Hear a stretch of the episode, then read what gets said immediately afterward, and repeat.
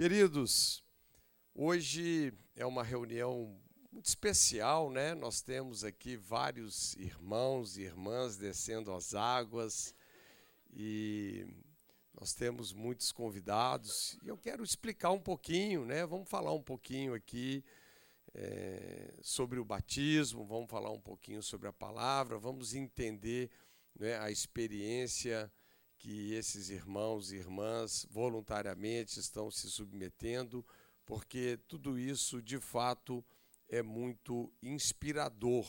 Né? Em Gênesis, no capítulo 2, verso 15, a Bíblia fala assim: Tomou, pois, o Senhor Deus ao homem e o colocou no jardim do Éden para o cultivar e o guardar.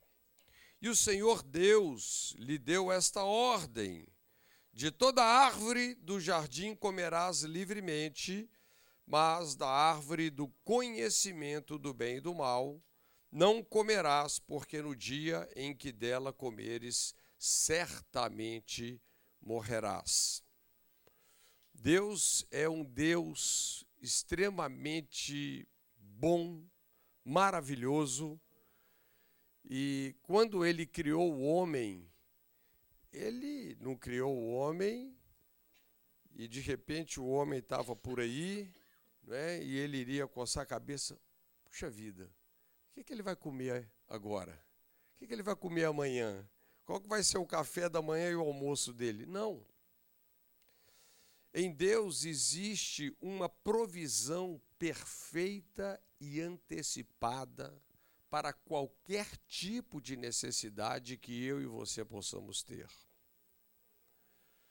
Então, Deus criou um jardim extremamente farto, né? Se você fizer uma pesquisa lá no Google, né, quantas árvores frutíferas existem hoje, você pode multiplicar por não sei quanto, né? Lá no Éden, é, são mais de 30, 40 mil árvores frutíferas. Era uma diversidade de restaurantes incrível, mas é interessante que Deus também colocou uma árvore no meio do jardim chamada árvore do conhecimento do bem e do mal.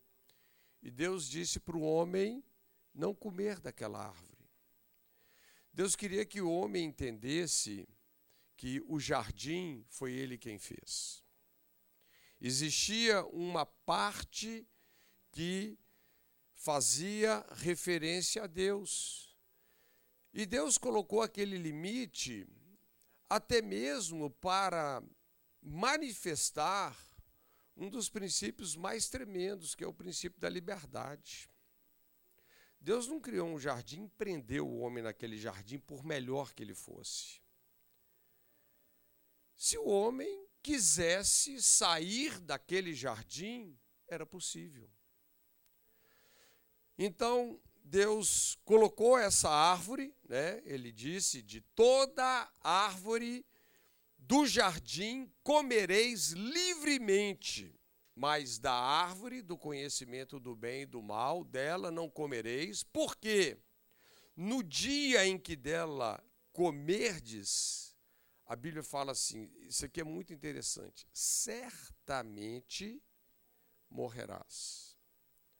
Mas quando a gente pega, se você qualquer pessoa tiver um léxico para você ver como que esse texto está na língua original, que é o hebraico, a palavra certamente e a palavra morrerás é a mesma palavra para morrer. É como se tivesse escrito, na verdade, em português: morrerás e morrerás. Essa é a ênfase dada, né?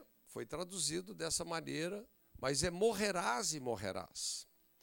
Então, o homem, ele é, é um ser trino. Ele é espírito, alma e corpo.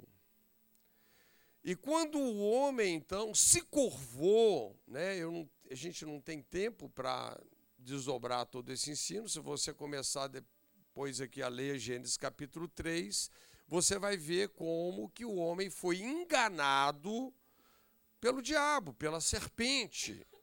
Né? Veja que o homem agregava toda a autoridade. Caso contrário, talvez o diabo não tivesse entrado num animal sutil, como foi a serpente. Talvez ele teria entrado num urso, num leão, né, num rinoceronte, e constrangesse pela força o homem a comer daquele fruto. Mas o homem não devia nada ao diabo nesse sentido. Toda autoridade estava com o homem. Foi necessário ele ser o que? Enganado. Né? E a gente vê a sutileza da serpente que levanta né, uma dúvida. É assim que Deus disse: de toda a árvore do jardim comerás? É assim que Deus disse? Então é interessante, né, dando aquela ideia como se Deus estivesse privando o homem de alguma coisa, como se ele não fosse realmente bom ou generoso, né? E depois ele ainda diz: "Não, você pode comer que tem problema não". ou seja, você pode deliberadamente quebrar os princípios de Deus, que isso não vai ter nenhum tipo de consequência. Não é? Errado. A verdade é que o homem, quando ele se curvou ao engano e à mentira do diabo, e entenda isso, tudo que o diabo faz na vida de uma pessoa, ele só faz porque ele tem o consentimento e a cooperação dessa pessoa. E foi isso que o homem concedeu à serpente lá no jardim. E como a palavra de Deus foi endereçada a ele, ele morreu, né? Na verdade, como nós falamos, certamente morrerás, morrerás e morrerás. Primeiro ele morreu espiritualmente. Mais de 900 anos depois, ele morreu fisicamente. É interessante como que os homens viviam tanto naquela época, né? Eu tenho a minha teoria. Sabe por que, que eles viviam tanto? Eles não sabiam morrer. Eles não acreditavam na morte. O homem foi feito para viver para sempre. Não é? Mas o fato é que o homem morreu espiritualmente. E quando Deus desce aqui até o jardim, né, ele procura pelo homem, ele não acha. Veja bem, né, nós temos uma pergunta aqui interessante, né, onde Deus pergunta a Adão: onde você está? Naturalmente, a questão aqui é que não é que Deus não sabia onde geograficamente o homem estava, mas pelo fato do homem ter morrido espiritualmente, algo rompeu, sabe, entre Deus e o homem. Aquela comunhão que era livre, ela foi o que? Quebrada. Né? E o homem, então, ele literalmente ele se esconde de Deus. E ele abre o coração. Me escondi porque eu estava com medo. Você sabe que é, o medo é uma reação de uma pessoa que não se sente mais amada. Porque o perfeito amor, ele lança fora todo o medo. Então, o homem passou a viver todos esses desdobramentos, né? Porque é interessante, você sabe que Deus nunca colocou o dedo na cara de Adão e falou é, que ele o que ele tinha feito de errado. Não existe isso aqui na Bíblia, né? Deus faz uma pergunta para ele, né? Porque ele disse que estava nu e se escondeu. Ele teve medo, ele teve vergonha, e Deus perguntou para ele: Quem é que te mostrou que você estava nu? E é interessante que não foi Deus quem mostrou que o homem estava nu. Né? Quem deu ao homem esse tipo de conhecimento? E claramente a gente vê que quem deu ao homem esse tipo de conhecimento foi a árvore do conhecimento do bem e do mal, né? que ela é um tipo de lei. Quando o homem morreu espiritualmente, tudo, quando a vida de Deus saiu dele, ele morreu espiritualmente, o que é que restou dentro do homem? Um dispositivo de segurança chamado lei. E qual é o papel da lei? Né? Definir o que é pecado e condenar implacavelmente o pecador. É por isso que com a morte vieram todos os desdobramentos dela, com a morte espiritual. Né? Veio a culpa, veio a vergonha, veio a depressão, veio a escassez, veio os problemas de relacionamento, vieram todas as confusões. Né? Isso é um desdobramento.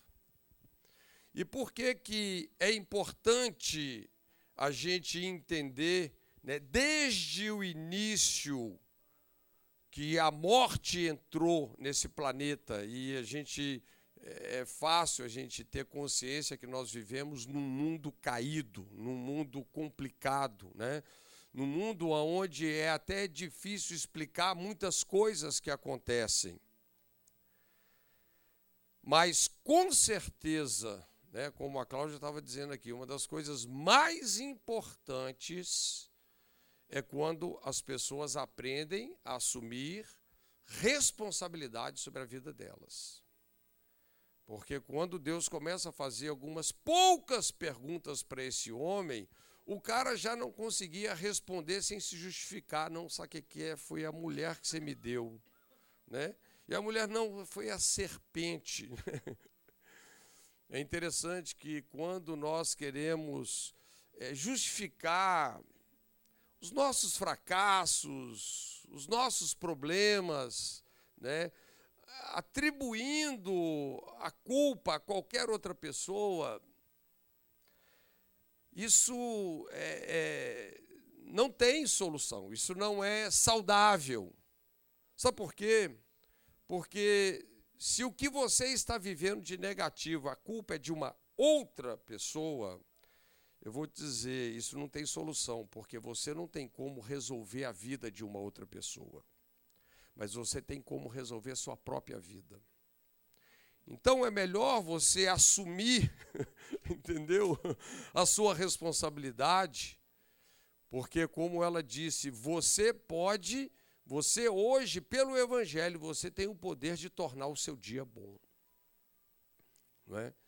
Por isso que um dos uma uma mentalidade onde as pessoas ficam agarradas na vida é a mentalidade vitimista. Né? Isso definitivamente não é nada saudável. E nós percebemos então, né, que o homem ele é, ele começa a querer a consertar a sua própria vida usando os seus próprios recursos.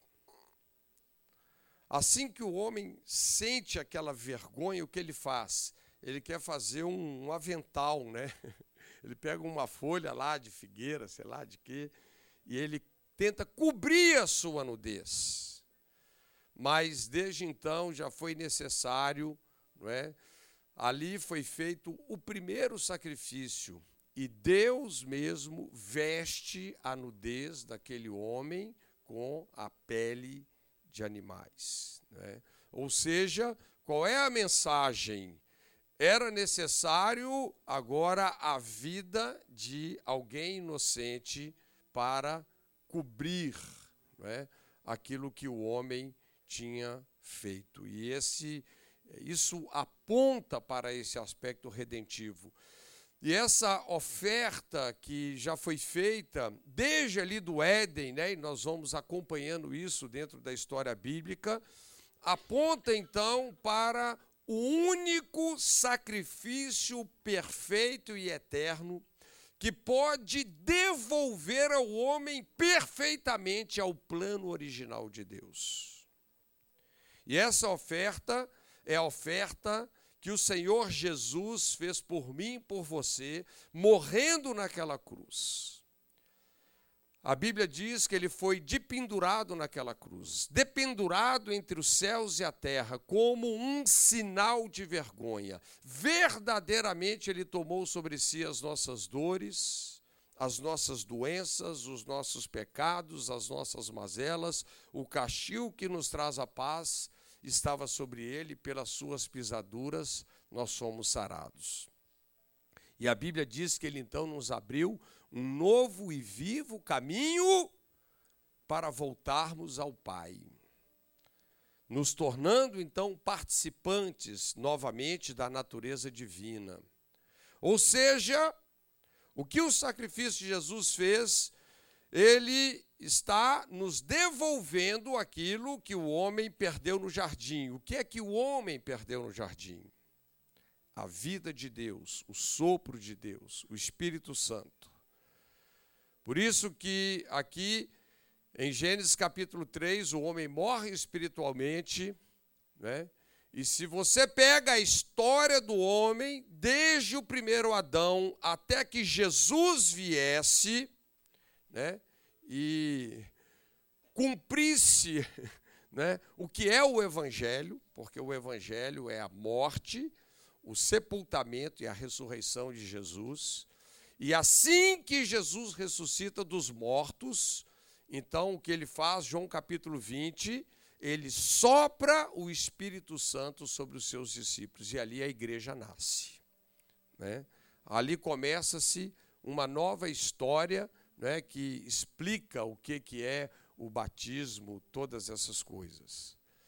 Mas o que nós precisamos entender que quando nós, quando a Bíblia usa a palavra morte, muitas pessoas pensam que é, a morte é deixar de existir. Não é isso. A palavra morte significa separação. E a Bíblia ensina sobre três tipos de morte. A primeira morte é a morte espiritual. Pessoas, quando elas estão espiritualmente mortas, elas estão andando de cima para baixo, de baixo para cima, mas elas não possuem a vida de Deus. Efésios capítulo 2, verso 1, não é? Pessoas que estão mortas nos seus pecados e delitos, espiritualmente mortos. O segundo tipo de morte que a Bíblia ensina é a morte física. É quando o seu espírito e a sua alma separam do corpo. Tiago diz que, como a fé sem obras é morta, o corpo sem o espírito é morto. É um outro tipo de morte. E a Bíblia também ensina sobre um terceiro tipo de morte, né, que é uma morte eterna. Pessoas que morrem fisicamente, estando numa condição de morte espiritual, existe uma morte eterna. Né? Eu poderia citar vários textos, mas é interessante, falando, lendo uma escritura sobre o batismo, né, para a gente chegar lá, ele fala: pelo que, deixando os rudimentos da doutrina de Cristo, prossigamos até a perfeição não lançando de novo o fundamento do arrependimento de obras mortas e de fé em Deus, da doutrina dos batismos, da imposição de mãos, da ressurreição dos mortos e do juízo eterno.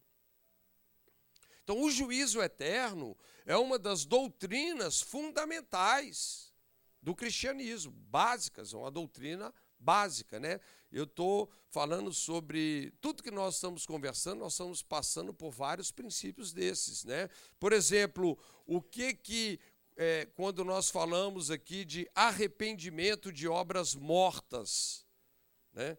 Que é arrependimento de obras mortas?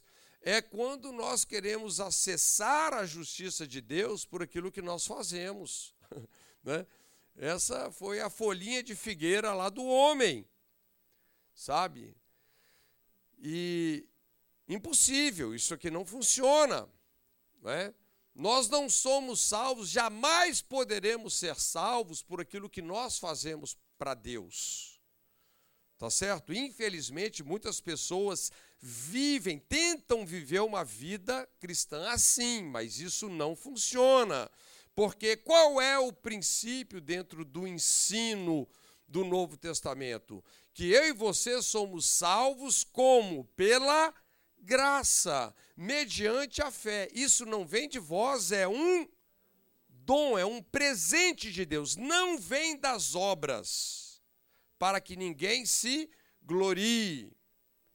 Não é verdade? E aí a Bíblia fala né, que nós somos feitura sua, criados em Cristo Jesus, para então andarmos em boas obras que Ele, Jesus, preparou de antemão para que nelas andássemos que são as obras da fé. Então, nós percebemos o que, que é o arrependimento de obras mortas. Né? Nós precisamos de entender que só existe uma obra que nos salva, a obra consumada de Jesus. O que ele fez por mim e por você, morrendo pelos nossos pecados e ressuscitando para a nossa justificação. Por isso que a fé tem esse poder. Tudo que você crê, você se torna. Como também tudo que você adora, você se torna. Tá certo? Então, é algo incrível, não é? Quando nós entendemos é, a obra perfeita, a obra consumada de Jesus. E quando nós cremos em Jesus, tudo que ele fez por nós vem para as nossas vidas. Né? Funciona dessa maneira. O que é a doutrina dos batismos? É exatamente a gente entender isso. Mas nós precisamos dessa perspectiva que a nova, como o primeiro Adão, né, dentro do conceito da palavra morte, ele ficou o que? Separado de Deus, porque morte é separação. Lembra que é, qual foi o, o fim da história ali do jardim? O homem foi expulso do jardim e colocaram o quê?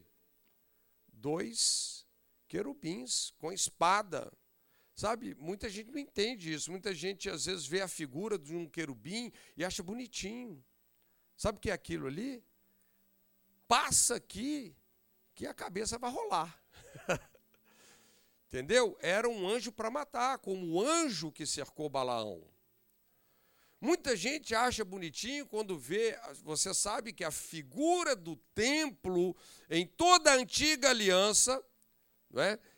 Como nós somos um ser tripartido, o templo também era, havia o átrio, o lugar santo e o santo dos santos. Dentro do santo dos santos tinha uma caixa de madeira revestida com ouro, chamada Arca da Aliança. A tampa da arca é um propiciatório.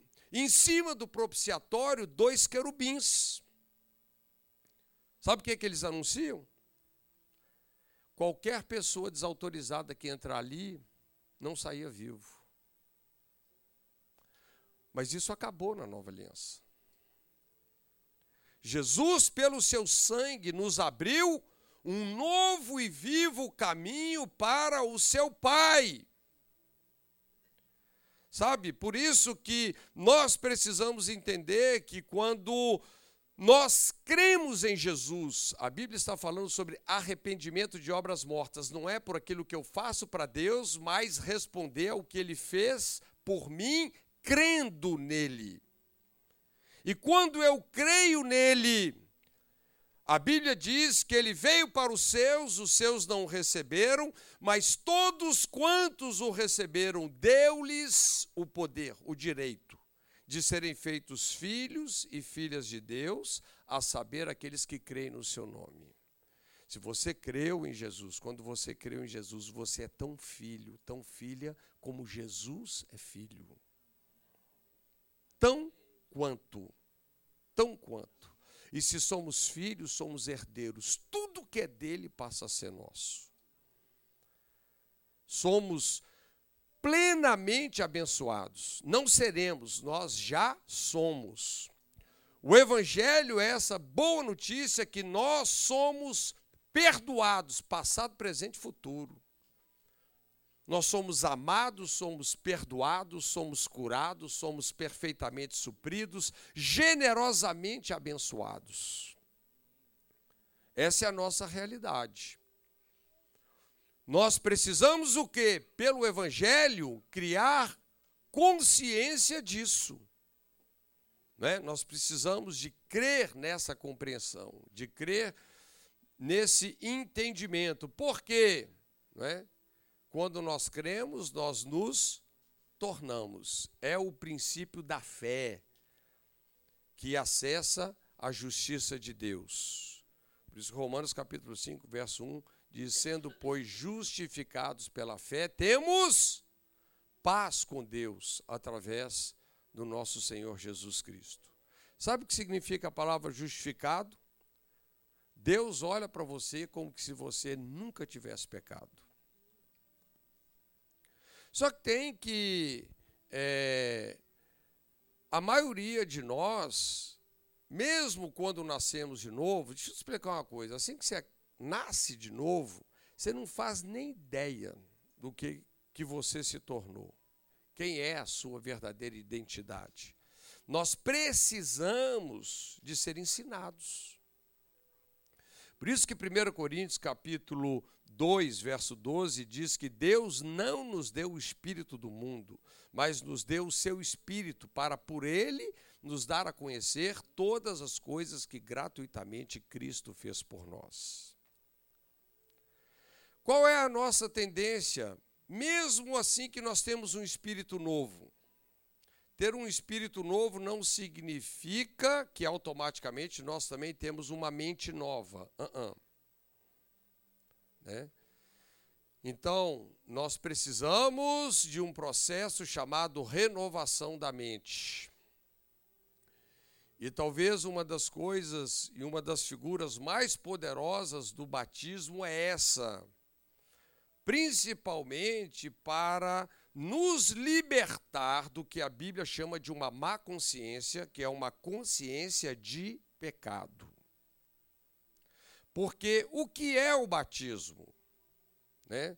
O batismo nas águas é uma figura do primeiro tipo de batismo que existe na Bíblia, que é o batismo em Cristo, no corpo.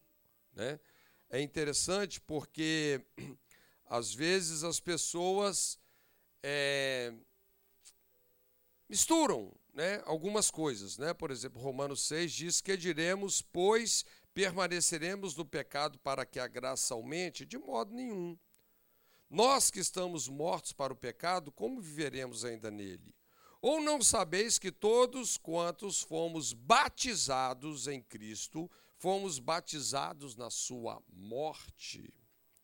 Normalmente, quando fala de batismo, a gente pensa em água. Mas aqui o lugar onde as pessoas foram batizadas não é água, é o corpo de Jesus. Olha que interessante, 1 Coríntios 12, 13. Pois todos nós somos batizados em um só Espírito, formando um só corpo, quer judeus, quer gregos, quer servos, quer livres, e a todos nós foi dado de beber de um só Espírito. Então a Bíblia diz que nós somos arrancados do império das trevas e transportados para o reino do Filho do amor de Deus. Quando uma pessoa crê no que Jesus fez por ela, morrendo pelos seus pecados, não é? Você entende isso? Jesus morreu pelos seus pecados. Ele, ele foi para o céu? Não, ele foi para o inferno. Ele foi sepultado. Ele foi para o Sheol. Não é? Três dias, como Jonas ficou três dias e três noites no ventre de um grande peixe, Jesus ficou três dias e três noites no Sheol, no seio da terra, no porão dos mortos, no inferno. Mas a Bíblia diz que ao terceiro dia a morte não pôde suportar o Filho de Deus, ele ressuscitou dos mortos e se assentou à direita de Deus. Por que, que ele se assentou? Porque a sua obra foi terminada. Tetelestai. Ele se assentou.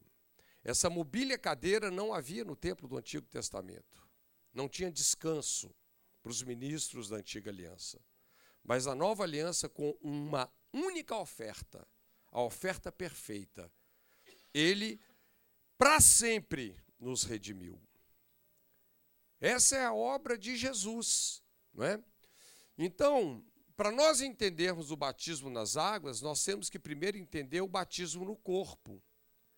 Agora, como nós ainda estamos aqui nesse corpito elegante que Deus te deu, né?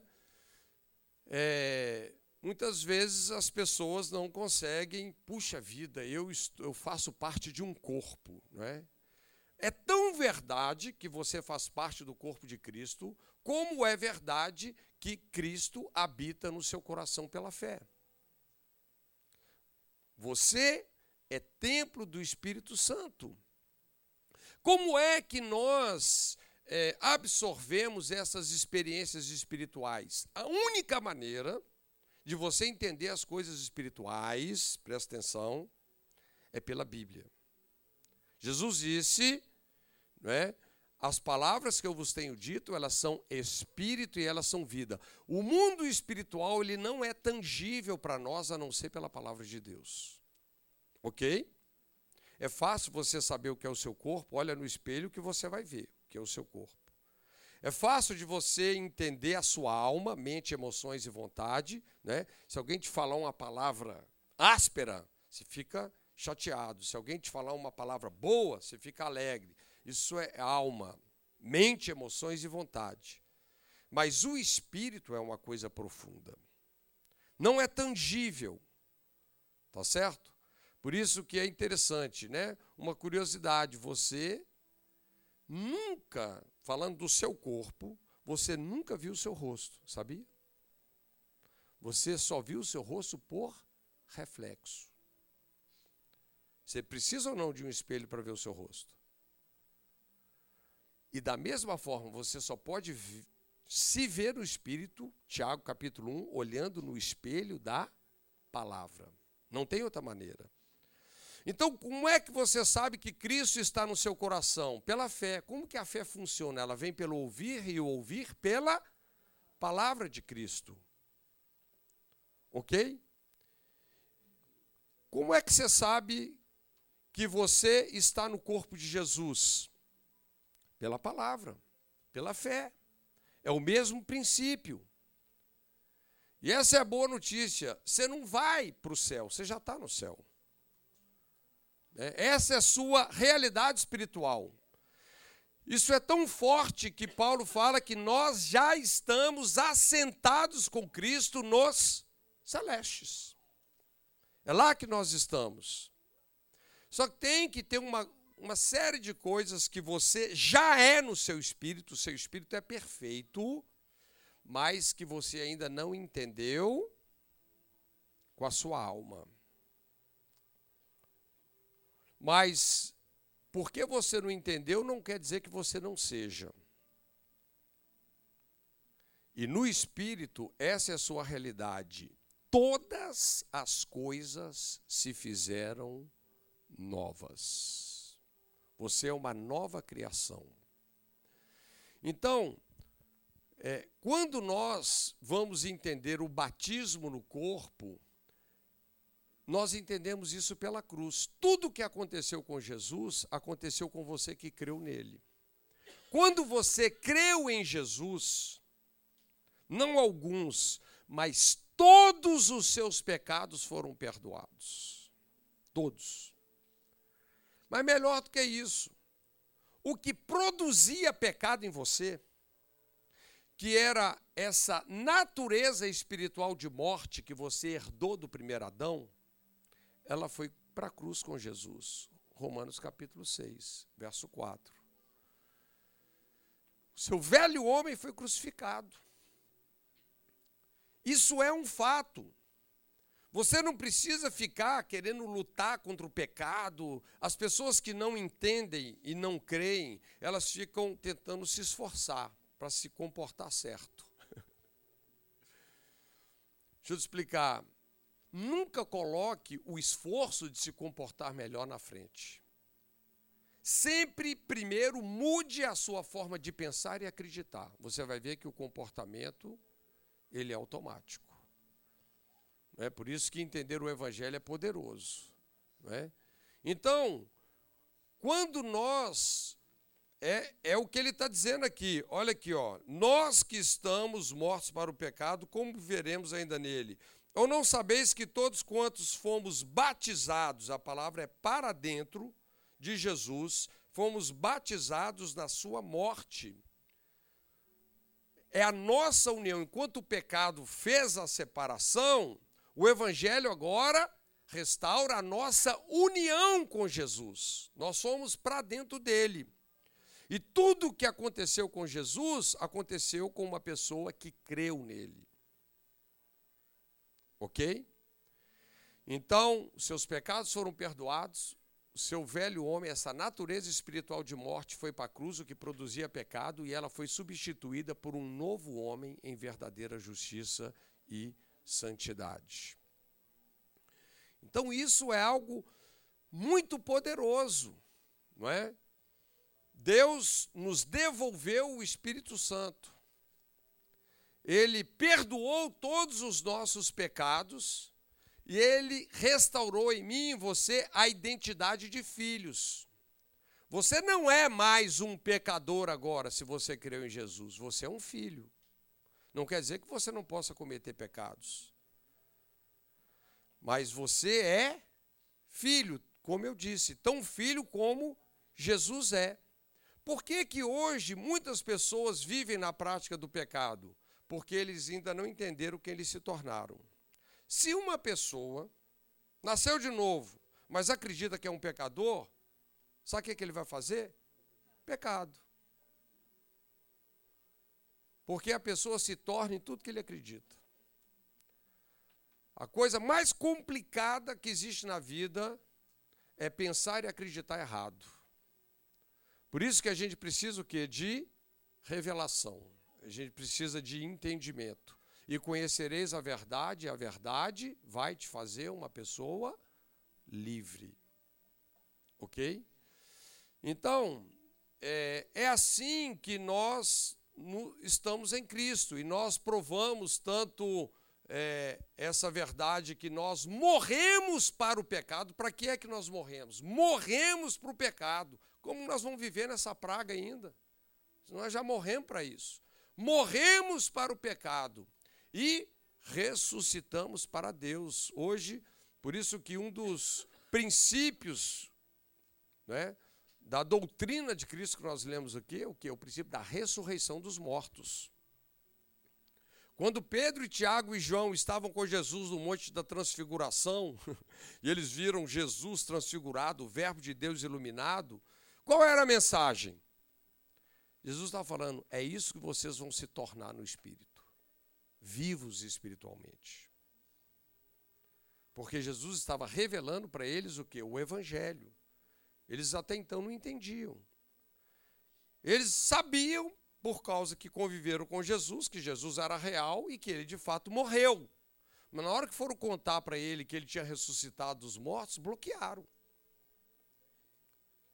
Por isso que Jesus teve que se apresentar vivo. E centenas de irmãos foram testemunhas oculares da sua ressurreição. E Jesus deu a dica para o Tomé: rapaz, é melhor você crer do que você vê. Por isso que hoje nós vivemos esse tipo de vida, não uma vida, vivemos por fé, não uma vida fundamentada nos nossos sentidos naturais. Nós não deveríamos estar falando o que nós vemos, nós deveríamos estar falando o que nós queremos ver. Porque nós chamamos pela fé a existência as coisas que não são. Deus nos deu um sexto sentido chamado fé, onde nós nos movemos pela palavra de Deus. Por isso que o batismo nas águas é um símbolo de uma experiência espiritual poderosa. E hoje nós não precisamos mais viver com uma consciência de pecado neurado, igual a maioria dos crentes vivem, né? O cara está dirigindo o carro, o pneu fura. Não, cara, deve ter uma maldição na minha vida. Entendeu? Os caras ficam procurando pecado para todo lado.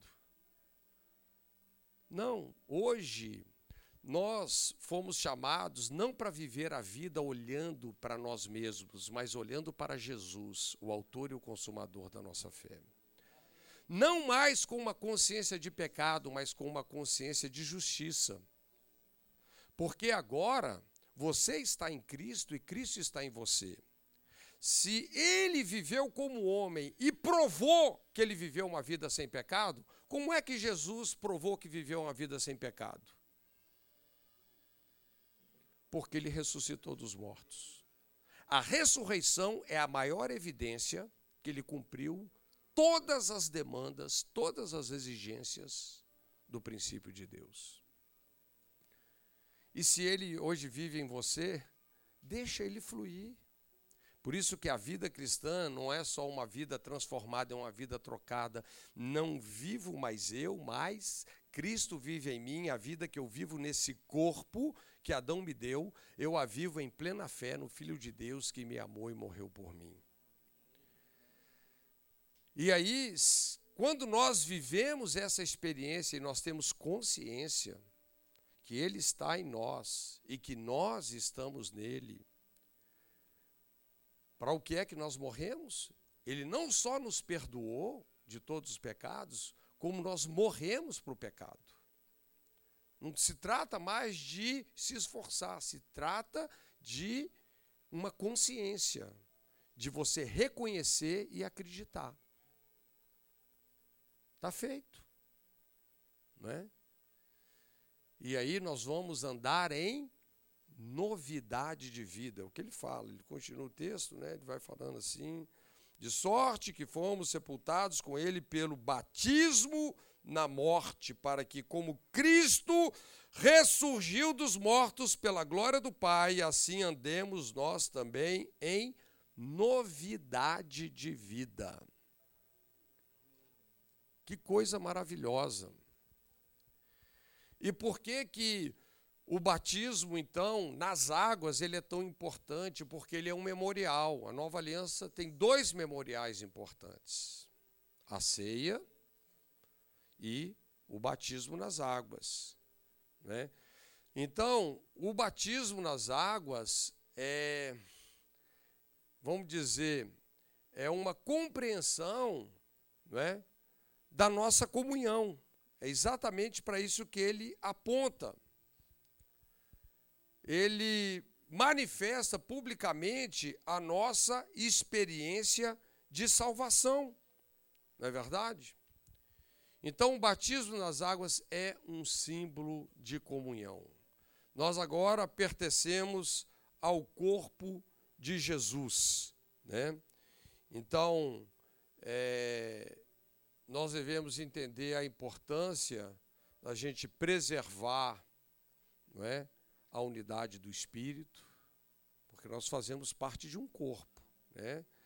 A importância de nós entendermos qual é a nossa responsabilidade nesse corpo, a importância de nós servirmos nesse corpo, porque todas as pessoas, a Bíblia diz que a uns colocou Deus na igreja.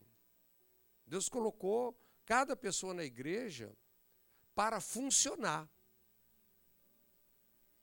O corpo de Jesus, nós fazemos parte de um corpo ressurreto, um corpo vivo, não tem nada necrosado. Tudo funciona, né? E nós, então, temos a responsabilidade também de apoiar o testemunho da igreja. Nós testemunhamos e o Espírito Santo também. Né? Então, o que é o batismo? Nós saímos de uma condição de separados de Deus para uma condição agora de desfrutarmos de uma união plena com Jesus. Né?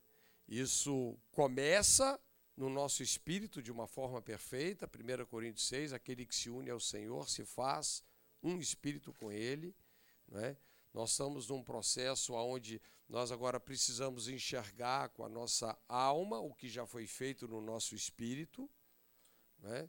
e esse é um processo tremendo de salvação de alma. E a Bíblia diz que também o nosso corpo vai experimentar uma mudança completa. na verdade, já está pago. Né? Um novo corpo, um corpo glorioso como o corpo de Jesus. Por isso que, como é que a gente responde essa pergunta? Como é que eu sei que eu estou salvo? Se você tem o selo. Existe uma garantia. E essa garantia é quando nós recebemos o Espírito Santo, não é verdade? E o Espírito Santo dá testemunho no nosso coração que nós somos filhos de Deus, né? Pedro ele fala aqui, Atos 2:38, e disse-lhes Pedro: Arrependei-vos e cada um de vós seja batizado em nome de Jesus Cristo para perdão dos pecados e recebereis o dom do Espírito Santo. O Espírito Santo é a única garantia que a boa obra que ele começou em nós, ele vai completá-la. Espírito, alma e corpo, uma salvação plena. Pode dar um aplauso a Jesus. Glória a Deus. Então nós vamos, vamos tomar ceia, né? Queremos convidar vocês para participarem dessa festa conosco, não é? E queremos que você, como é que uma pessoa, quem não deveria tomar a ceia? Uma pessoa que não entende o que é a ceia. Não é porque isso, se ele tomar, vai ter uma maldição na vida dele. Não entende isso não, né? É porque você só tem o benefício daquilo que você entende. Se uma pessoa participa da ceia apenas ritualmente, religiosamente, isso não vai mudar a realidade dela. Mas quando você entende né, os benefícios da morte, sepultamento e ressurreição, quando você crê em Jesus, o que ele fez por você, sabe, isso manifesta de uma forma poderosa o perdão, a cura, né? a libertação, está tudo à nossa disposição, à disposição daqueles que creem. Então, tenha liberdade de participar conosco. Quem sabe você está aqui nunca voluntariamente entregou sua vida a Jesus, faça isso né? A gente não precisa balizar isso aqui numa formalidade aonde você repete uma oração, não. Deus Deus está lendo o seu coração, né?